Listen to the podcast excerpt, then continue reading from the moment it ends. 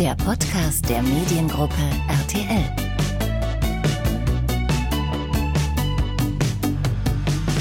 Florian König ist seit 1994 das Gesicht des RTL Sports, hat etliche Boxkämpfe, Fußballspiele und unzählige Formel-1-Übertragungen äh, präsentiert und moderiert. Und ähm, am Sonntag verabschiedet sich ja leider die RTL nun nach 30 Jahren aus den Live-Übertragungen der Formel 1. Und wir wollen deswegen hier im Mediengruppe RTL Podcast nochmal so ein wenig in Erinnerung schwelgen.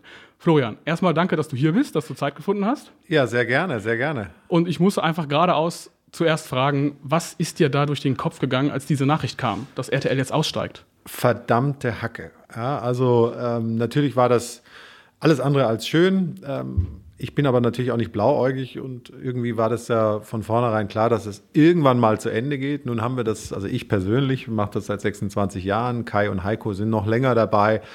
Ähm, irgendwie konnten wir uns dann ein Berufsleben ohne Formel 1 nicht vorstellen. Ähm, der Moment war sehr niederschmetternd, muss ich ehrlicherweise sagen, weil es auch sehr überraschend kam.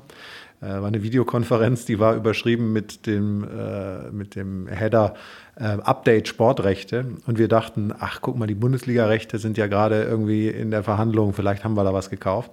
Äh, es war dann leider nicht so erfreulich. Ähm, aber nach ein paar Tagen und nach ein bisschen Überlegen ähm, konnte ich das schon annehmen. Ne? Also da gibt es ja auch gute Gründe für. Ähm, betriebswirtschaftliche Gründe, die ich nicht äh, letztlich überblicke ja, und dann habe ich äh, mich damit auseinandergesetzt, wie wird das wohl sein, äh, wenn die Formel 1 vorbei ist. Und mittlerweile bin ich damit fein. Also es ist ja sowieso ein Wahnsinn, ähm, dass man in einer fast unbesetzten, äh, un, unveränderten Besetzung, also mit, mit Kai Ebel, Heiko Wasser, mir, Christian Danner kam nochmal zwei Jahre, Jahre oder drei Jahre später dazu, äh, dass man so eine Konstanz praktisch auf dem Sender hat, das gibt es ja eigentlich äh, vergleichbar kaum noch, also zumindest im Sport nicht. Hier im Haus durchaus, ne? also wenn wir an die Nachrichten denken oder an andere Magazine auch. Aber ähm, nein, es, ich gucke jetzt mit sehr viel Dankbarkeit auf, auf eine ganz, ganz tolle Zeit zurück. Das ist ja auch wirklich krass, ne? 30 Jahre Formel 1, wenn man bedenkt, die Sportrechte ändern sich beim Fußball ja auch so oft. Ich meine, klar, Sky ist immer irgendwo auch ein Player, ja. aber jetzt drängen so viele neue rein. Der Zone kriegt da mehr Rechte, hier mehr Rechte wie, dass man überhaupt, meinst du, dass sowas ist nochmal replizierbar, dass man nochmal eine annähernd lange Ära bei irgendwas hat und wenn es ja, nur zehn man, Jahre sind? Man hat ja eh das Gefühl, dass sich auch allein schon ganz unabhängig von den Rechten die Medienlandschaft so wahnsinnig schnell verändert in den letzten zehn Jahren und das wird sicherlich nicht langsamer werden jetzt in der Zukunft. Also halte ich es eher für ausgeschlossen, aber bin ich jetzt irgendwie mit einer Kristallkugel hierher gekommen? Nein, deswegen weiß ich es nicht sicher. Aber also das ist schon, das wird wahrscheinlich lange dauern, bis, bis sowas mal vielleicht wieder der einen oder anderen Art und Weise stattfinden kann. Ist aber wie mit den Rekorden in der Formel 1 auch, da haben wir auch gedacht, Michael Schumachers äh, Weltmeistertitelrekord mit sieben Titeln wird nie gebrochen. Jetzt hat Hamilton ihn eingestellt und vielleicht bricht er ihn dann nächstes Jahr endgültig. Also alles ist möglich, aber ich weiß schon, dass ähm, das nicht die Regel war und wahrscheinlich auch nicht sein wird, dass Sportrechte so lange am Stück bei einem Sender bleiben, äh, das war schon außergewöhnlich. Was würdest du jetzt sagen, was hat jetzt diese Ära für dich persönlich so besonders gemacht, wenn du mal ganz zurückblickst? Naja, das ist natürlich so. Ich bin hier 1994 zur RTL gekommen. Da war ich äh, 27 Jahre alt, ähm, hatte so zwei, drei Jährchen ähm, vorher bei der ARD gearbeitet und habe dann praktisch das Privatfernsehen für mich entdeckt. Bin gewachsen als, äh, als Journalist, als Moderator, als Reporter äh, habe am Anfang äh, häufig am Wochenende die, die News, äh, also die, den Sportteil in den News moderiert, äh, wenn Ulrike äh, im wohlverdienten Wochenende war. Und das hat sich dann irgendwie so äh, entwickelt. Ne? Dann kam die Champions League dazu, dann kamen Fußballsachen dazu und irgendwann hieß es, Mensch, der Schuhmacher, der wird schon wieder Weltmeister und wir müssen unsere Berichterstattung ausweiten. Und kannst du dir das vorstellen, Formel 1 zu machen? Formel 1 war eine Sportart, die ich mit Begeisterung verfolgt habe, aber wo ich kein Experte war. Also habe ich ein bisschen überlegt, aber als es dann hieß, der Niki Lauda wird an deiner Seite sein, habe ich gesagt, ja, sofort. Ja, und dann habe ich mir eine neue Sportart erobert äh, und, und bin natürlich in einer Zeit da reingekommen, als das Ding ja gerade abhob, ja, als äh, ein Quotenerfolg nach dem anderen. Wir konnten ja wirklich zicke, zacke, Hühnerkacke sagen oder senden so ungefähr. Und die Leute haben trotzdem geguckt wegen Michael. Ne? Also wir hatten ja Jahre mit über 10 Millionen im Schnitt. Ähm, das war natürlich irre. Ne? Das war eine, eine Erfolgsgeschichte äh, die sich lange hingezogen hat. Und dann gab es jetzt so ein paar Wellenbewegungen, dann die Vetteljahre, Rosberg. Und wir sind immer noch auf einem sehr hohen Niveau. Und wir haben ja jetzt uns im, im Zuge dieser letzten Sendung auch sehr mit, mit der Vergangenheit beschäftigt. Und wenn man dann so sieht, äh, ja, als wir angefangen haben, da hatten wir noch keine Handys äh, und als wir Helmut Kohl kam irgendwie in die Startaufstellung am Nürburgring. Ähm, ja, die, die, die, die Rennen, das waren viel weniger Rennen. Im Oktober war die Saison zu Ende, im April hat sie angefangen. Also das, äh, da hat sich einfach unheimlich viel, viel, viel entwickelt und wir sind als Team zusammengewachsen. Wir haben aber auch jeder eine individuelle Entwicklung gehabt. Also das war schon eine sehr, sehr, sehr schöne Zeit. Und natürlich, weil es so erfolgreich war, durften wir uns auch entwickeln. Ja, also es wurde nicht, wir wurden nicht beim, beim bei irgendeinem Fehler oder bei irgendeiner etwas schlechteren Sendung sofort vom Sender genommen, weil die Quoten haben trotzdem gestimmt, so ungefähr. Also es war schon sehr, sehr, sehr gut. War das denn etwas, wovon du, weil du gerade auch sagtest, irgendwie Formel 1, das wurdest du gefragt, du warst eigentlich Fußballreporter. Ja. War das dann so etwas, wovon du dachtest, ja, das mache ich jetzt mal vorübergehend? Eigentlich will ich ja Fußball machen? Oder hast du dir direkt gedacht, so, okay, wenn das jetzt wirklich gut läuft, Formel 1 auch mega? Also ich kann natürlich mich, ähm, und das, das ist äh, bei mir zum Glück so, ich bin universell Sport interessiert. Ich habe ja auch mal eine Zeit lang äh, die Vierschanzentournee kommentiert oder auch moderiert und so weiter. Ich habe äh, Boxen gemacht. Ähm, also ich kann mich dann schon auf die Sportarten total einlassen. Ähm, bei der Formel 1 ist es aber dann trotzdem anders gewesen. Ich hatte keine richtige Herzensbindung und die hat sich entwickelt weil dieser Aufschlag, der bei einem Formel-1-Rennen stattfindet, ist ja vergleichbar mit einem Großereignis, sage ich mal, eine Fußball-WM, Fußball-EM, Olympische Spiele. Nicht ganz so groß, aber es sind halt Journalisten aus der ganzen Welt da.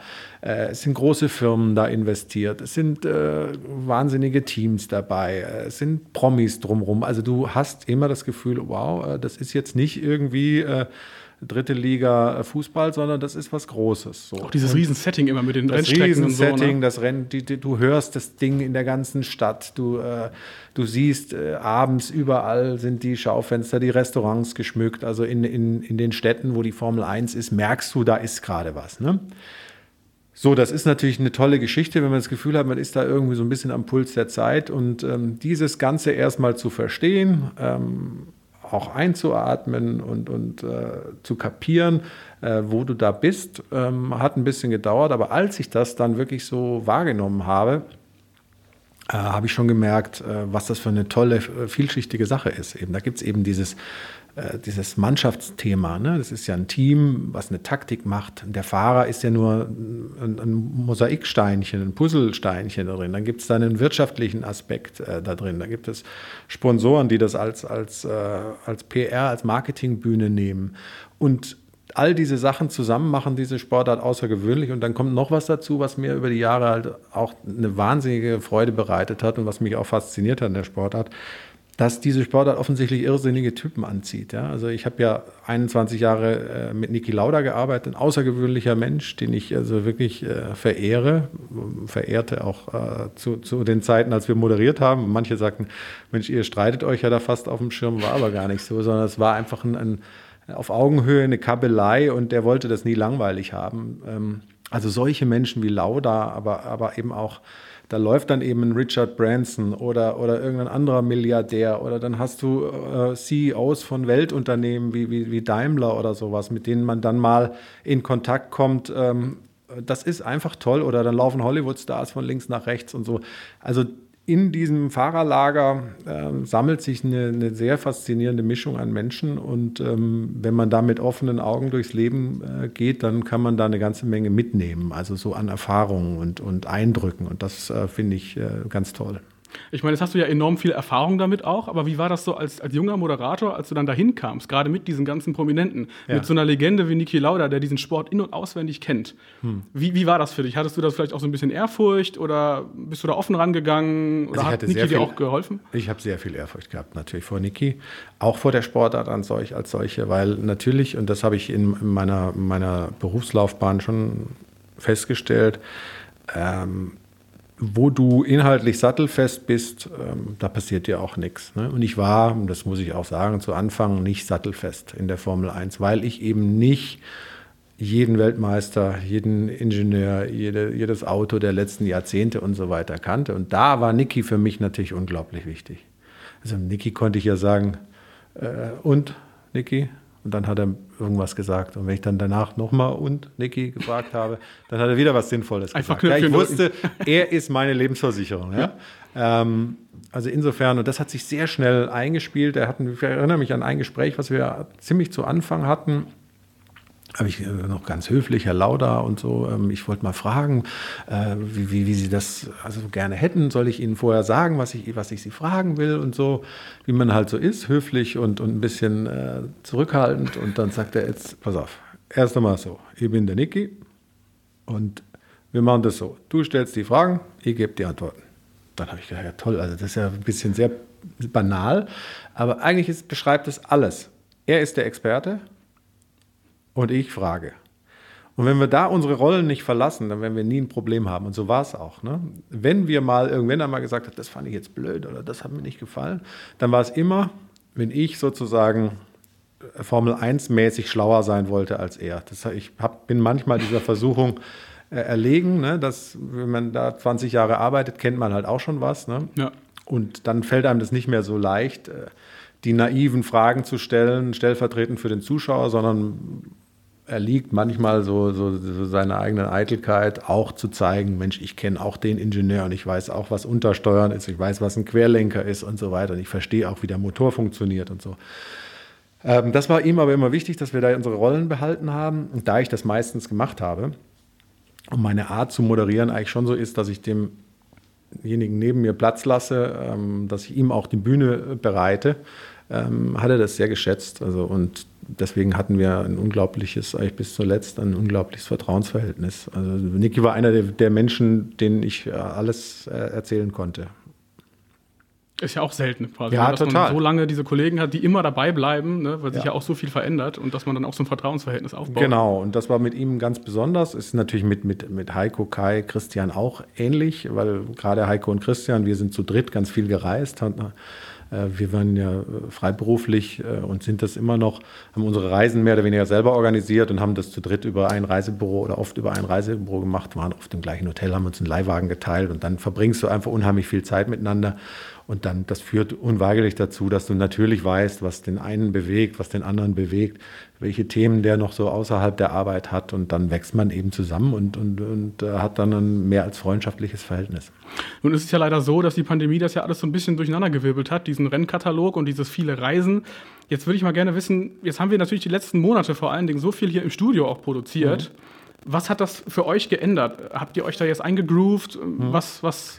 Also ich, bei mir ist es ja so, dass sich da fast ein Kreis schließt, denn zu Anfang meiner Formel 1 Moderatorenkarriere habe ich ja auch ein Studio moderiert, ein Studio hier in Köln, an, als, äh, in der alten RTL-Zentrale Aachener Straße. Ähm, wir sind ja jetzt hier auf der anderen Rheinseite in Deutsch seit, seit langer Zeit. Ähm, und da hatten wir nur so vier, fünf Rennen, äh, die wir vor Ort gemacht haben. Meistens den Deutschland Grand Prix, Saisonauftakt, Saisonfinale, Monaco noch und, und noch, noch ein, zwei andere so. Also ich kenne das, diese Studioproduktion. Ähm, für Heiko und Christian und Kai waren das riesen, riesen, war eine riesen Umstellung. Ähm, ich fand es jetzt ganz cool, muss ich echt sagen. Ähm, Gebe auch ehrlich zu, dass das für mich unglaublich angenehm ist, äh, morgens mit dem Hund zu spazieren zu gehen, äh, ins Auto zu steigen und eine Viertelstunde hierher zu fahren zur Arbeit und nach dem Rennen ähm, wieder nach Hause zu fahren. Und eine halbe Stunde später sitze ich zu Hause am Esstisch Ja. oder, oder was auch immer.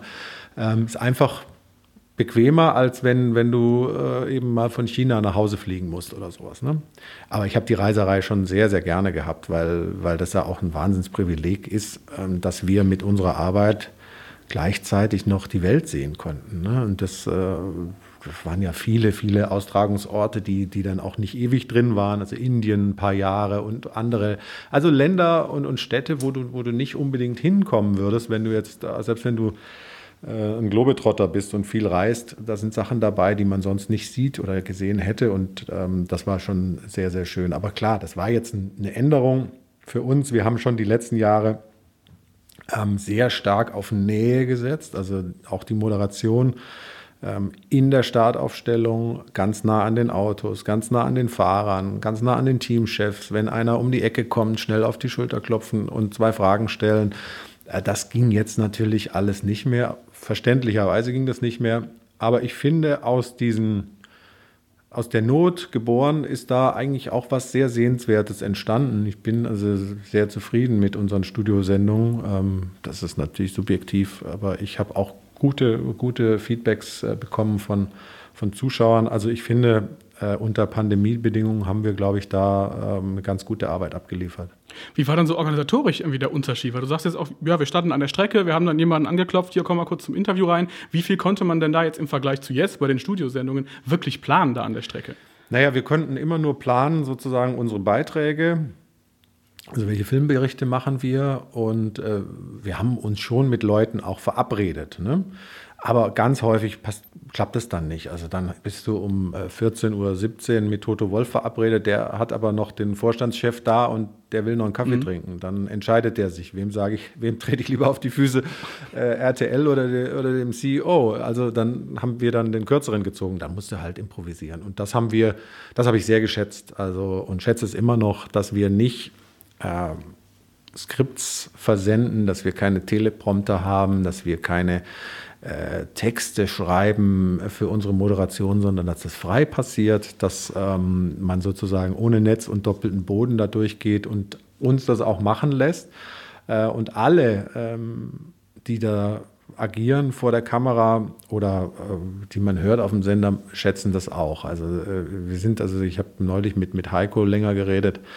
Wir sind keine Typen, die irgendwelche Texte auswendig lernen können oder, oder memorieren, sondern äh, wir haben glücklicherweise ähm, ja, die Traute, einfach drauf loszuquatschen. Und wie gesagt, wenn man dann, das hatte ich vorhin schon mal erwähnt, wenn man dann fachlich äh, sicher ist, dann passiert auch nichts. Gibt einem sicherlich als Moderator auch so ein enormes Selbstbewusstsein, wenn man weiß, man kann das. Man genau, kann diese Sendung einfach führen, ohne dass jetzt alles aufgeschrieben ist. Ich, ich, ich, ich habe ja so, äh, ich habe ja häufig auch irgendwelche Off-Air-Veranstaltungen, keine Ahnung, für die Versicherung XY oder so. Auch jetzt unter Pandemiebedingungen mhm. natürlich weniger, aber das äh, macht man natürlich. Und da merke ich immer wieder, Natürlich komme ich da auch durch, aber da brauche ich das alles auf den Zettel, weil ich nicht weiß, welch, wer ist der Regionaldirektor West und wer ist der ja. so und so. Und deswegen sage ich, wenn du in einem Fachgebiet zu Hause bist ähm, und gut, wir machen das jetzt wirklich ein Vierteljahrhundert, also mich, mich kannst du wirklich nachts um vier wecken und dann moderiere ich im Schlafanzug die Sendung los, ja, so ungefähr. Ist wirklich so. Ne? Aber das macht ihr jetzt nicht am Sonntag bei der Nein, also wir ziehen uns was Vernünftiges an, keine Sorge. ähm, aber also nur so wenn man in dem Fachgebiet dann wirklich so tief drin ist, dann äh, ist das kein Problem. Wie sah denn, weil du gerade sagtest, diese Reisen, die waren ja auch so lang, wie sah denn so ein typisches, ähm, so typisches Formel-1-Wochenende bei, bei, dir aus? Wann seid mhm. ihr denn angereist überhaupt? Also unterschiedlich natürlich in Europa später. Äh, bei den, je länger der Flug, je weiter weg, desto, desto früher. Also ich sage mal, so, so ein, für mich äh, Saisonauftakt Australien ähm, wäre Abflug normalerweise Montag oder so. Und dann kommst du okay. irgendwann Dienstag dort an, Dienstagabend. Du bist ja 24 Stunden unterwegs plus 10 Stunden Zeitumstellung. Also bist dann, ja, dann gehst du einmal ins Bett. Dann hast du Mittwoch so ein bisschen, um äh, Akkreditierung abzuholen, genau, sich ein bisschen äh, zu, zu akklimatisieren erste Besprechung und dann ab Donnerstag an der Strecke. Dann Donnerstag ist der Medientag, Freitag senden wir schon, Samstag, Sonntag dann auch ähm, Sendung und dann und dann würdest, würde, würde man wieder zurückfliegen und ist dann Dienstag früh wieder in, in Deutschland. Also das ist schon äh, also ich bin auch schon für, für kürzer nach Australien geflogen und dann wirklich vor Ort nur drei Tage ist, aber das ist dann, es geht alles, aber es ist natürlich dann schon eine Quälerei, weil, weil das ist, dafür ist der Flug so lang, auch wenn man dann Businessklasse fliegt oder so. Ähm, allein die Zeitumstellung, ja, das sind zehn Stunden, das, der, das, der Rhythmus ist halt einmal ja. komplett auf den Kopf gestellt. Ähm, so wäre das bei, bei diesen ganz weiten Reisen und, und in Europa ähm, bin ich immer donnerstags angereist, weil ich bei diesem Medientag am Donnerstag meistens noch nichts zu tun habe. Da sind unsere Redakteure und Kai, äh, die da die ganzen Interviews äh, äh, einholen für die Filmberichte. Äh, ich bin immer Donnerstag im Laufe des Tages angereist und ab Freitag dann an der Strecke gewesen und wann immer es ging, sonntags nach, nach, dem, nach der Sendung, nach dem Rennen noch nach Hause geflogen. Das ging meistens in Europa ganz gut. Dann ist man irgendwann Mitternacht oder was ja. Äh, wieder zu Hause.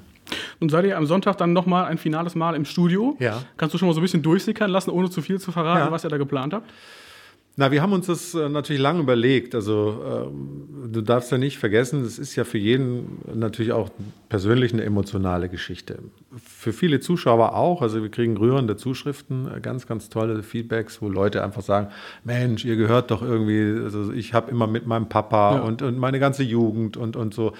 Ähm, und wir haben versucht, da so einen, so einen Mittelweg zu finden. Wir wollen jetzt nicht so tun, als, als gäbe es keinen Abschied. Wir wollen aber auch nicht die ganze Zeit irgendwie betroffen und traurig und so, sondern wir versuchen, ein Abschiedsfest zu machen, in Anführungszeichen, ähm, gucken zurück in diese wahnsinnige Zeit, äh, haben sehr schöne Filme, sehr schön, also viele Kollegen waren sehr, sehr fleißig im Archiv, tolle Sachen raus. raus.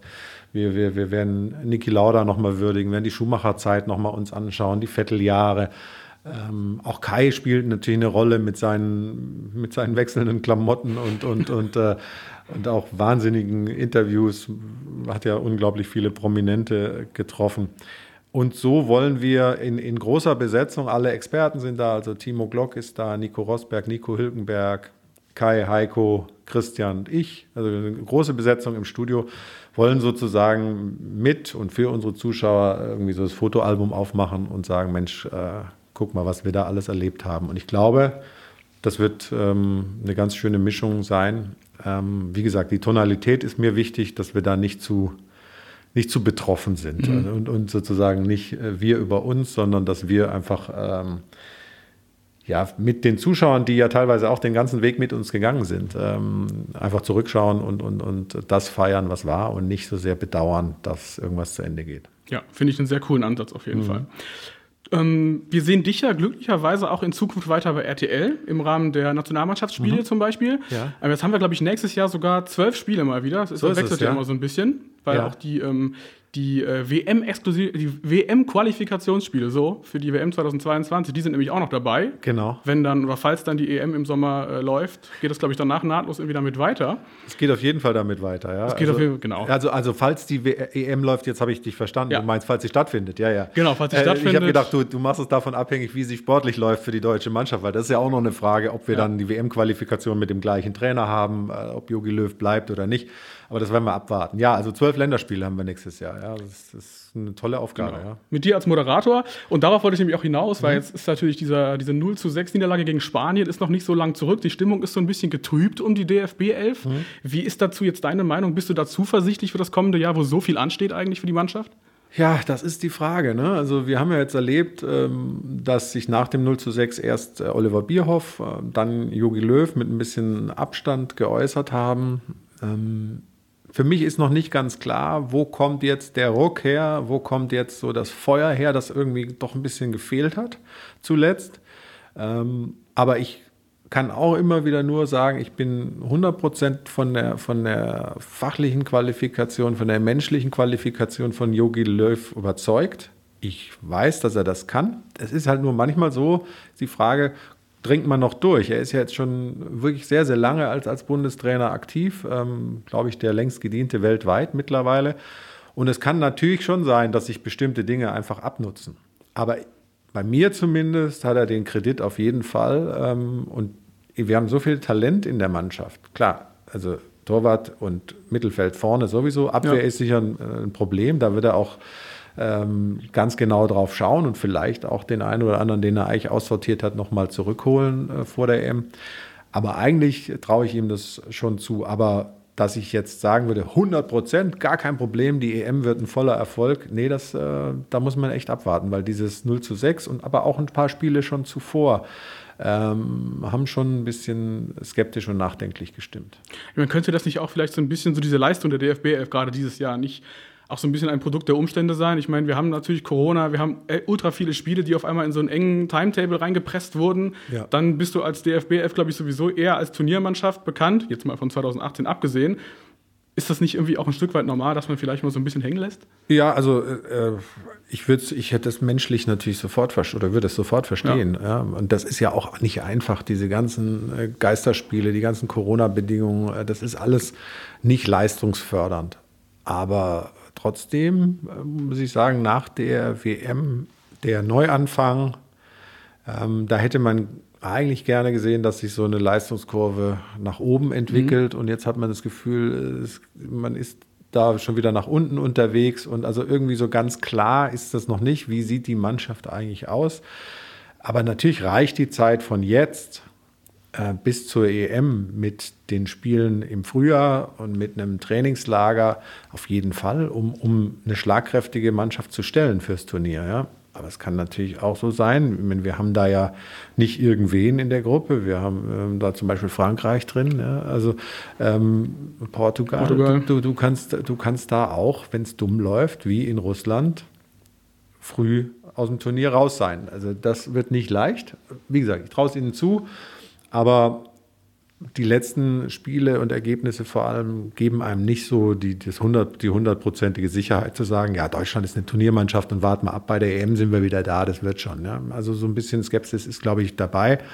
Und auch bei den Fans dabei, das merkt man ja auch. So das Verhältnis zwischen Fußballfans und der Nationalmannschaft ist ein bisschen abgekühlt oder deutlich abgekühlt. Und ähm, das wird auch eine ganze Zeit brauchen und vor allem gute Turniere und gute Leistungen brauchen, bis da wieder so, ein, so, ein, so eine Gemeinsamkeit entsteht, wie wir das 2006 hatten, wie wir es natürlich dann auch bei der WM 2014 hatten. Ich finde es ja ganz interessant, mal so mit Blick auf diesen Confed Cup 2017. Da wurde ja innerhalb kürzester Zeit eine komplett neue Mannschaft mhm. hingestellt, die dann dieses Turnier gewonnen hat. Ist, glaube ich, auch nicht von der, von der Leistungsfähigkeit der anderen Mannschaft jetzt nicht zu vergleichen mit den großen Turnieren. Aber es, es scheint ja doch grundsätzlich möglich zu sein, innerhalb kürzester Zeit so, so ein Team zusammenzuschweißen. Es ist möglich, klar. Wir hatten auch bei, bei Olympia in Rio hatten wir auch eine tolle Mannschaft, ja. die auch weit gekommen ist. Gar keine Frage. Es ist möglich und wir haben auch genügend gute Spieler in der Bundesliga, genügend gute deutsche Spieler in der Bundesliga, um das zu schaffen. Es gibt so ein paar Dinge, die man schon sehen muss, gerade in den U-Mannschaften. Äh, wie viele Talente kommen danach? Ähm, da hatten wir schon bessere Jahrgänge als mhm. die, die jetzt so äh, reindrücken oder eben nicht reindrücken. Und deswegen gibt es schon ein paar Fragezeichen rund um den deutschen Fußball und das muss man ganz offen ja auch angehen. Und, ähm, und ja, dann gucken wir mal, was bei rauskommt. Ich glaube natürlich, wenn, wenn es eine gute EM gibt, äh, dann ist alles wieder, alles wieder vergessen. Aber äh, zu antizipieren, dass wenn die EM nicht läuft, dass es dann in der Konstellation bei der Nationalmannschaft möglicherweise nicht mehr weitergeht, ist jetzt nicht so ganz aus der Luft gegriffen. Ja, dann wird es auf jeden Fall schwierig. Ja. Du hast ja seit Anfang des Jahres ähm, jetzt auch einen Podcast bei ja. Audio Now die Königspartie. Und da ja. sind ja auch Schwerpunkte so vertiefende Sportlerinterviews. Mhm. Zuletzt jetzt auch mit Michael Ballack, was ich sehr interessant fand, weil der hat sich ja auch ein bisschen rar gemacht die letzten Jahre. Äh, mit dem hast du ähm, über Autorität auf dem Platz gesprochen, auch, ähm, auch über seinen kontroversen Abschied aus der Nationalmannschaft. Daher erstmal ein Hörtipp an unsere Hörer hier. Ja. Äh, hört mal in die ähm, Königspartie rein, gibt es bei Audio Now. Und Frage an dich, Thema Podcasting, wie hat sich das für dich ergeben und was reizt dich daran? Also es hat sich für mich so ergeben, ähm, dass ich angefangen habe, Podcasts zu hören. Ne? Und ich äh, habe natürlich wahrgenommen, das ist immer so ein bisschen im Elfenbeinturm äh, lineares Fernsehen, dann, dann, merkst du, ach guck mal, da gibt es YouTuber. Ich habe Kinder, mhm. äh, die beschäftigen sich nicht mit Fernsehen, sondern die folgen irgendwelchen Twitch-Streamern oder sind auf YouTube unterwegs, ja. hören Podcasts. Mein, mein, älterer Sohn hört äh, fast nur amerikanische Podcasts. Und ähm, ja, und ich lasse mich davon natürlich irgendwie anstecken, sage, das muss ich mir mal, muss ich mir mal an, anhören. Ne? Und ähm, habe dann selber so ein bisschen rumgehorcht und irgendwie gedacht, Mensch, das könnte ich doch auch mal versuchen, weil ähm, da geht es jetzt gar nicht um irgendwie den großen Erfolg oder, oder um irgendwie damit irgendwie jetzt äh, durchzustarten, sondern wir haben ja im Fernsehen durch die Sendezeiten, durch äh, die ganzen äh, Rahmenbedingungen selten Zeit, mal wirklich in Ruhe in die Tiefe zu gehen. Ne, wenn ich jetzt ein Fernsehinterview mit Michael Ballack machen würde, dann habe ich vielleicht nachher auf dem Sender 4 Minuten 30 oder sowas. Dafür spreche ich dann mit dem 10 Minuten, dann schneidet man ein bisschen raus. So, aber der hat natürlich viel mehr zu erzählen und finde so die Zwischentöne, ähm, so die machen das für mich halt interessant und ich finde, da kann man sich auch mal verquatschen und mal eine Abzweigung nehmen und dann mal drei Minuten über irgendwas reden, was man gar nicht geplant hatte. Ähm, das finde ich sehr, sehr reizvoll, musste mich da aber auch ein bisschen umstellen, weil ich finde bei diesen Podcasts äh, oder zumindest bei solchen Gesprächspodcasts finde ich es immer schön, wenn es wirklich ein Gespräch ist und weniger ein Interview. Mhm. Das heißt also, ich versuche auch ein bisschen von mir äh, was reinzubringen und nicht, wie ich das ursprünglich so gelernt habe, halt eine Frage nach der anderen zu stellen, also zu, sondern dass es ein Gespräch gibt. Und da äh, habe ich auch dazu gelernt und für mich ist das einfach eine ganz tolle Ergänzung. Ich, ich finde diese Menschen, mit denen ich da sprechen darf, äh, wirklich interessant und äh, habe da große Freude dran und äh, kriege auch ganz gute, ganz gute Rückmeldungen. Ähm, wie gesagt, äh, der mit Ballack ist jetzt der, der letzte, der online gegangen ist, lohnt sich sicherlich. Aber es gibt einen auch, den haben wir Mitte des Jahres gemacht, als, als gerade klar war, dass wir die Formel 1 äh, nicht mehr verlängern bei RTL. Da habe ich mit Kai und Heiko mich mal hingesetzt und ähm, wirklich so in anderthalb Stunden haben wir so einfach Anekdötchen an Anekdötchen gereiht äh, und so ein bisschen aus dem Nähkästchen geplaudert unserer Formel 1-Zeit. Das ist vielleicht gerade jetzt zum, ähm, zum Wochenende, wo wir dann die letzte Sendung haben, auch nochmal ein Tipp. Äh, findet man auch auf Audio Now unter der Königspartie. Gibt es äh, zwei Folgen mit Kai und Heiko.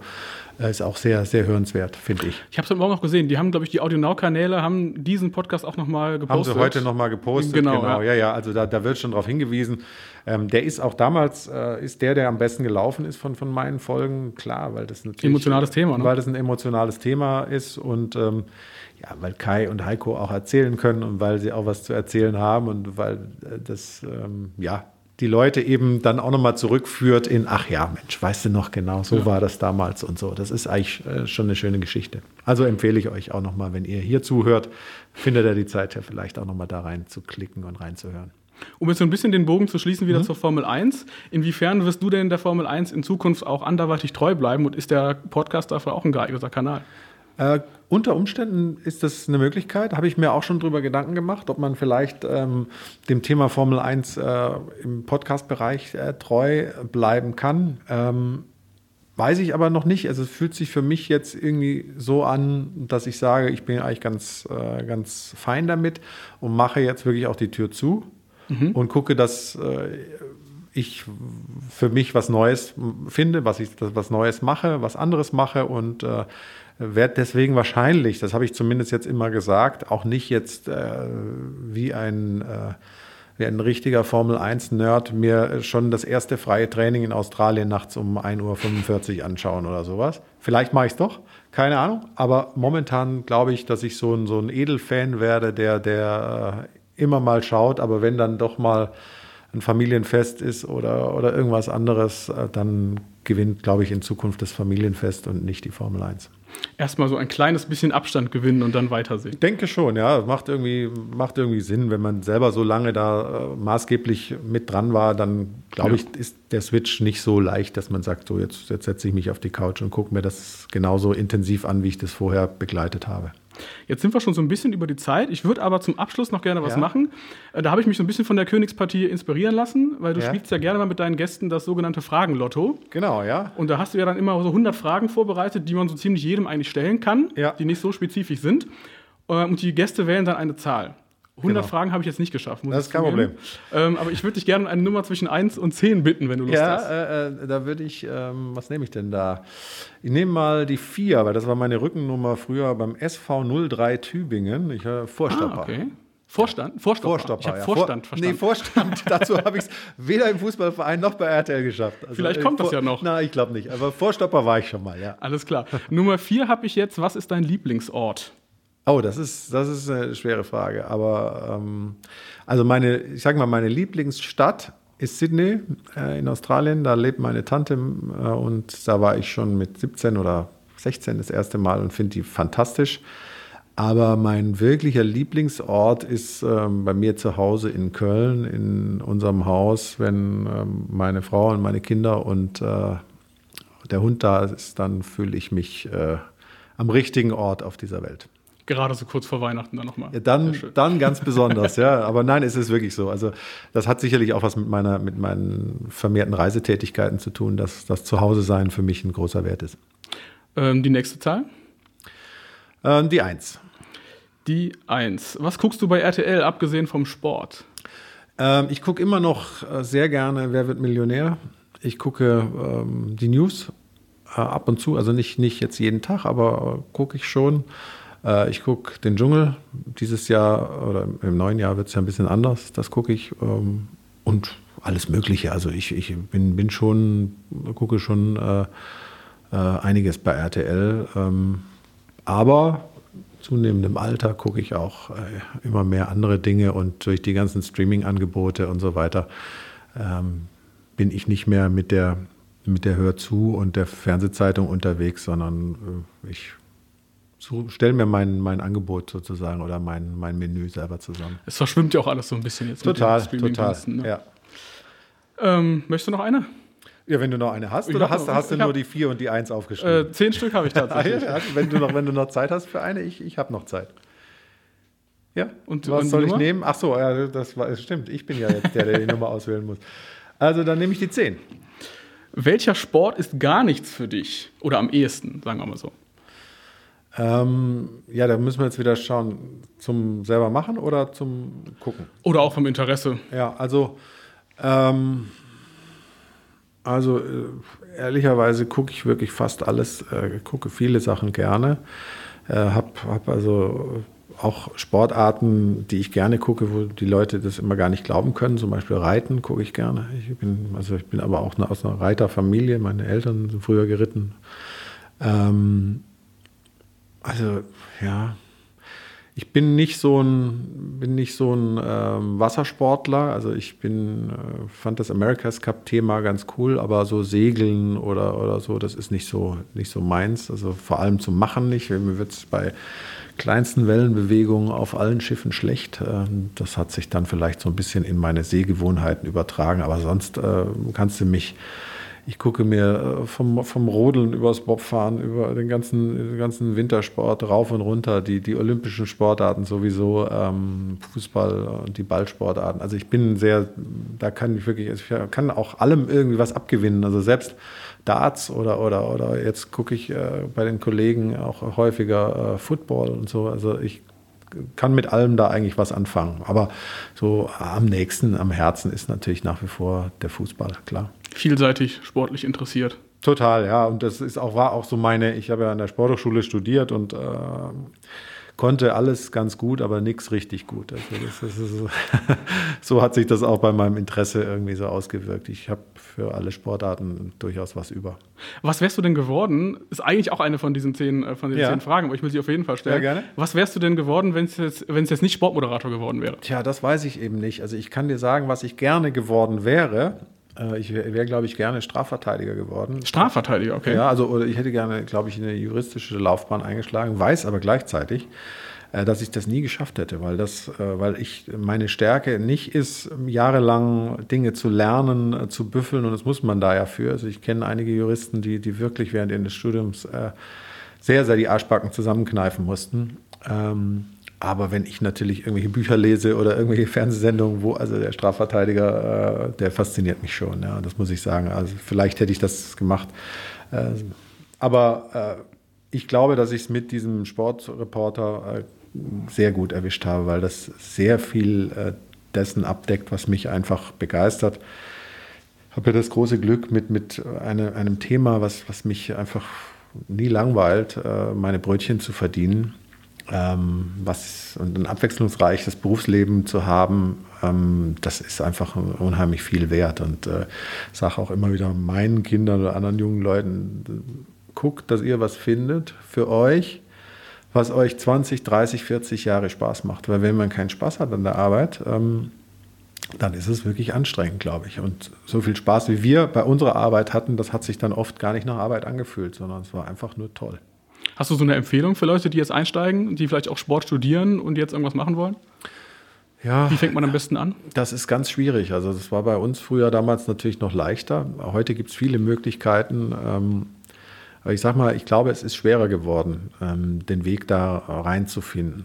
Und ähm, ich ich bin aber immer noch so, dass ich sage, wenn du da eine Leidenschaft dafür hast, wenn du eine Leidenschaft für Sport hast, ich saß als Kind mit meinen Tippkick-Figuren äh, auf dem, am Schreibtisch, habe äh, das, das, Radio angehabt, habe die Bundesliga-Konferenz gehört äh, im Radio und habe die Spiele nachgespielt und, und mitgesprochen so ungefähr. Es war, hatte, hat, hatte da einfach schon früh eine Leidenschaft dafür und wenn man das hat, dann soll man es auf jeden Fall versuchen, würde ich sagen. Ja? Weil ich denke, es wird immer Leute es wird immer Leute geben und es wird, wird immer Leute brauchen, die ähm, Sport vermitteln und zwar ganz egal auf welcher Plattform, ob das dann das lineare Fernsehen oder Streaming oder was auch immer, wie, wie, wie in 10 Jahren, in 15 Jahren äh, man Sport konsumiert. Es wird wahrscheinlich jemanden brauchen, der einem erklärt, wenn die Roten jetzt äh, den Ball ins Tor schießen, dann sind sie, weiß ich nicht, Weltmeister oder Europameister oder sowas. Also das wird schon bleiben und also wer die Leidenschaft dafür hat, soll es versuchen. Aber es gibt keinen ganz klaren Weg, äh, der, wo du sagst, das ist, der führt auf jeden Fall nach Rom. Da führen irgendwie alle Wege nach Rom. Man kann natürlich ein Studium in die Richtung machen, eine Ausbildung, ein Volontariat. Also das würde ich schon sagen, dass man möglichst viel ähm, versuchen soll, in die eigene Ausbildung da zu investieren. Und dann muss man eben auch Glück haben, dass man im richtigen Zeitpunkt, am richtigen Ort ist, so wie ich da als Fußballreporter zur RTL geholt wurde und dann plötzlich irgendwie zur Formel 1 kam, das, das war ja keine Karriereplanung. Ja. Das hat sich aber so ergeben und, und äh, hat sich äh, im Endeffekt dann für mich und hoffentlich auch für den Sender ausgezahlt. Auf jeden Fall. Florian, ich wünsche dir ein schönes Saisonfinale. Danke dir. Bei, bei, äh, bei RTL. Es wird sicher noch mal eine ganz besondere Sendung. Und wir sehen uns dann ja nächstes Jahr hoffentlich bei RTL auch wieder aus dem Stadion, wenn es wieder möglich sein wird. Ja, erstmal müssen wir durch diesen Winter kommen, aber das Absolut. hoffe ich auf jeden Fall, ja. Danke, Danke für deinen dir. Besuch. Sehr gerne. Das war der Podcast der Mediengruppe RTL.